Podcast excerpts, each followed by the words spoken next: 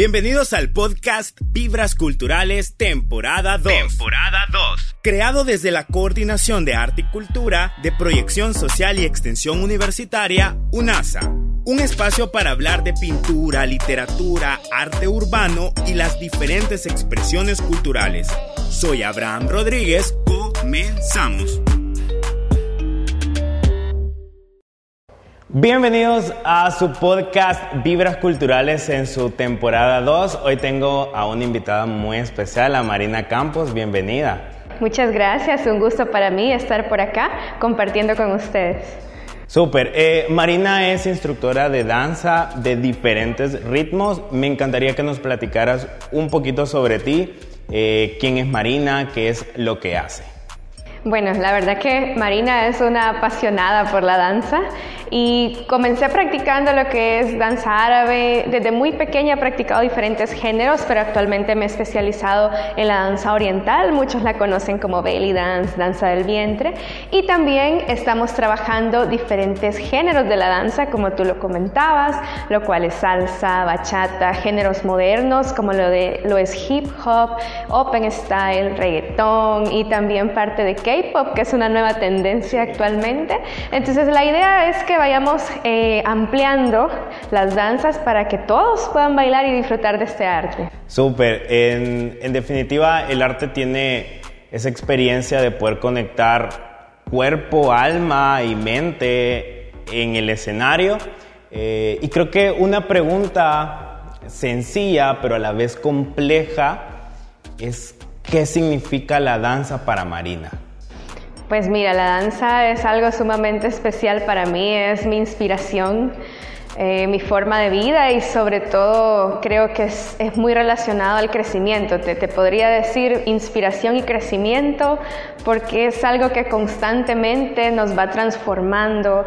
Eh, muchas personas creen que bailar es solo moverse y, y, ya, y no, en realidad es algo que nos lleva a desarrollarnos integralmente en todas nuestras áreas, emocional, psicológica. Entonces es un aprendizaje muy, muy completo y pues te lo diría, inspiración y crecimiento. Fíjate que en una de las cátedras que tengo el honor de poder compartir con los chicos en la carrera de educación física, eh, vemos una parte de danza. Y es bien interesante cómo la misma literatura eh, separa de el baile, que es una forma libre de poder expresar el cuerpo, y la danza, que ya son procesos sistemáticos, y coreográficos y como tú lo decías, lleva de manera eh, implícita ciertos beneficios en lo formativo, en la parte humana. Para ti, ¿cuál ha sido el aporte que te ha dado la danza en esa parte profesional y en la parte de la formación humana?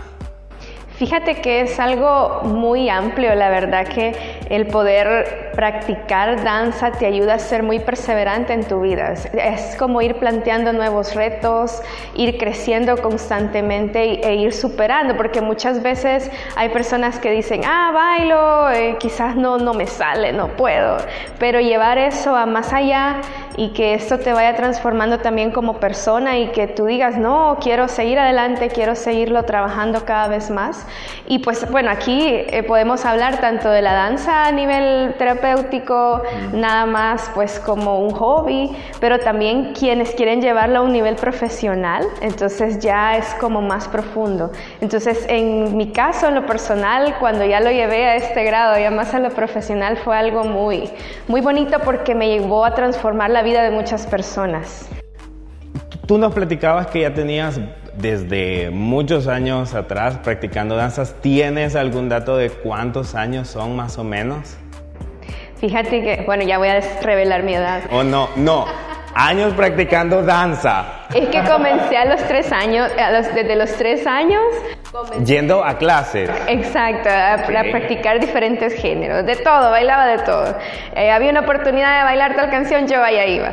Pero ya, digamos, más profesionalmente, tengo alrededor de 15 años de estar ya practicando eh, a manera personal y ya con la escuela estamos próximos a cumplir 12 años. Chivísimo. Y en estos 15, 12 años o desde los tres, ¿tenés alguna historia en específico en que tú digas, esa historia es la que me ha marcado en mi carrera eh, haciendo danza? Pues en el momento, pues te podría mencionar dos momentos especiales. Uno fue cuando di la primera clase.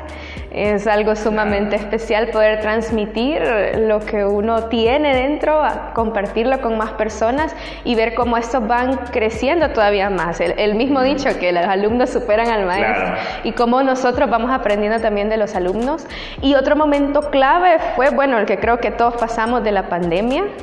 Eh, fue un momento que yo lo tomé como muy importante porque fue como, sentí que me tomaron la, y hey, es para acá, o sea, como redireccionar todo lo que se había trabajado, fue un momento como de reflexión, de reconstrucción, entonces te podría mencionar como esos dos momentos que sí han sido muy, muy impactantes. Y en pandemia fue muy interesante porque en definitiva el arte creo que salvó o no salvó a muchos en estos momentos de... Eh, encierro, imagino que te tocó migrar la parte presencial naturalmente a la parte virtual, enseñar se convirtió en un verdadero reto y seguir transmitiendo eso que el arte pues te, te ha dado, ¿no? ¿Cuáles son los próximos proyectos para Marina? Pues hay varios para ya el próximo año, pero ahorita te puedo mencionar uno que tenemos inmediato, que es, tenemos nuestra producción de cierre año 2022, que va a ser el próximo miércoles 30 de noviembre a las seis y media en Teatro de Santa Ana. Es una muestra artística donde cada uno de los grupos de clase muestra su aprendizaje durante todo este tiempo. Ellos pueden pues mostrar al público, a su familia, a sus amigos y pues diferentes invitados que tenemos, cómo ellos han ido evolucionando, cómo ellos han ido creciendo y pues estamos muy contentos de poder compartir este arte, así que los, los esperamos, bueno, y, y, también te invitamos. Que vamos a estar en el teatro y pues qué mejor que disfrutarlo en un espacio tan bonito como lo es el Teatro de Santa Ana. Para mí es un verdadero gusto poder compartir con personas como tú que desde su experiencia nos pueden transmitir las enseñanzas que el arte nos da desde la danza, eh, la parte de la literatura, el teatro, eh, y ver cómo las artes nos permiten ser mejores profesionales y mejores personas. Te dejo los micrófonos si quieres dar algún saludo, el recordatorio también, eh, y gracias de antemano por acompañarnos en Vibras Culturales. No, para mí es un gusto estar acá compartiendo con ustedes y pues cuando deseen, acá estamos a la orden. bueno, un saludo para las alumnas principalmente de, Marina Escuela de Danza y los esperamos el próximo miércoles 30 en Teatro de Santa Ana a las seis y media. Va a ser una muestra artística de danza árabe, vamos a tener danza de la India Bollywood, como tú mencionabas, es una danza que involucra también parte de teatro, parte Yo también bailé como en mis 14, 15 Bollywood y anda un video en Facebook por ahí. Ya lo vamos a buscar, ya lo vamos a buscar. También vamos a tener eh, danza latina, como lo es salsa, y un proyecto que es muy especial para nuestra escuela, que es Go Kids. Son nuestros pequeñitos de 6 a 10 años de edad. Ellos van a participar con danza creativa, van a mostrar también su talento, así que ahí van a estar dando su presentación. Y también vamos a traer invitados especiales, así que van a disfrutar como en familia, en amigos, y ahí los esperamos. Bien, eh, muchas gracias, gracias por acompañarnos, gracias a ustedes que nos ven y nos escuchan en este podcast de Vibras Culturales. Nos vemos en la próxima. Esto fue Vibras Culturales temporada 2. Te esperamos en el próximo capítulo.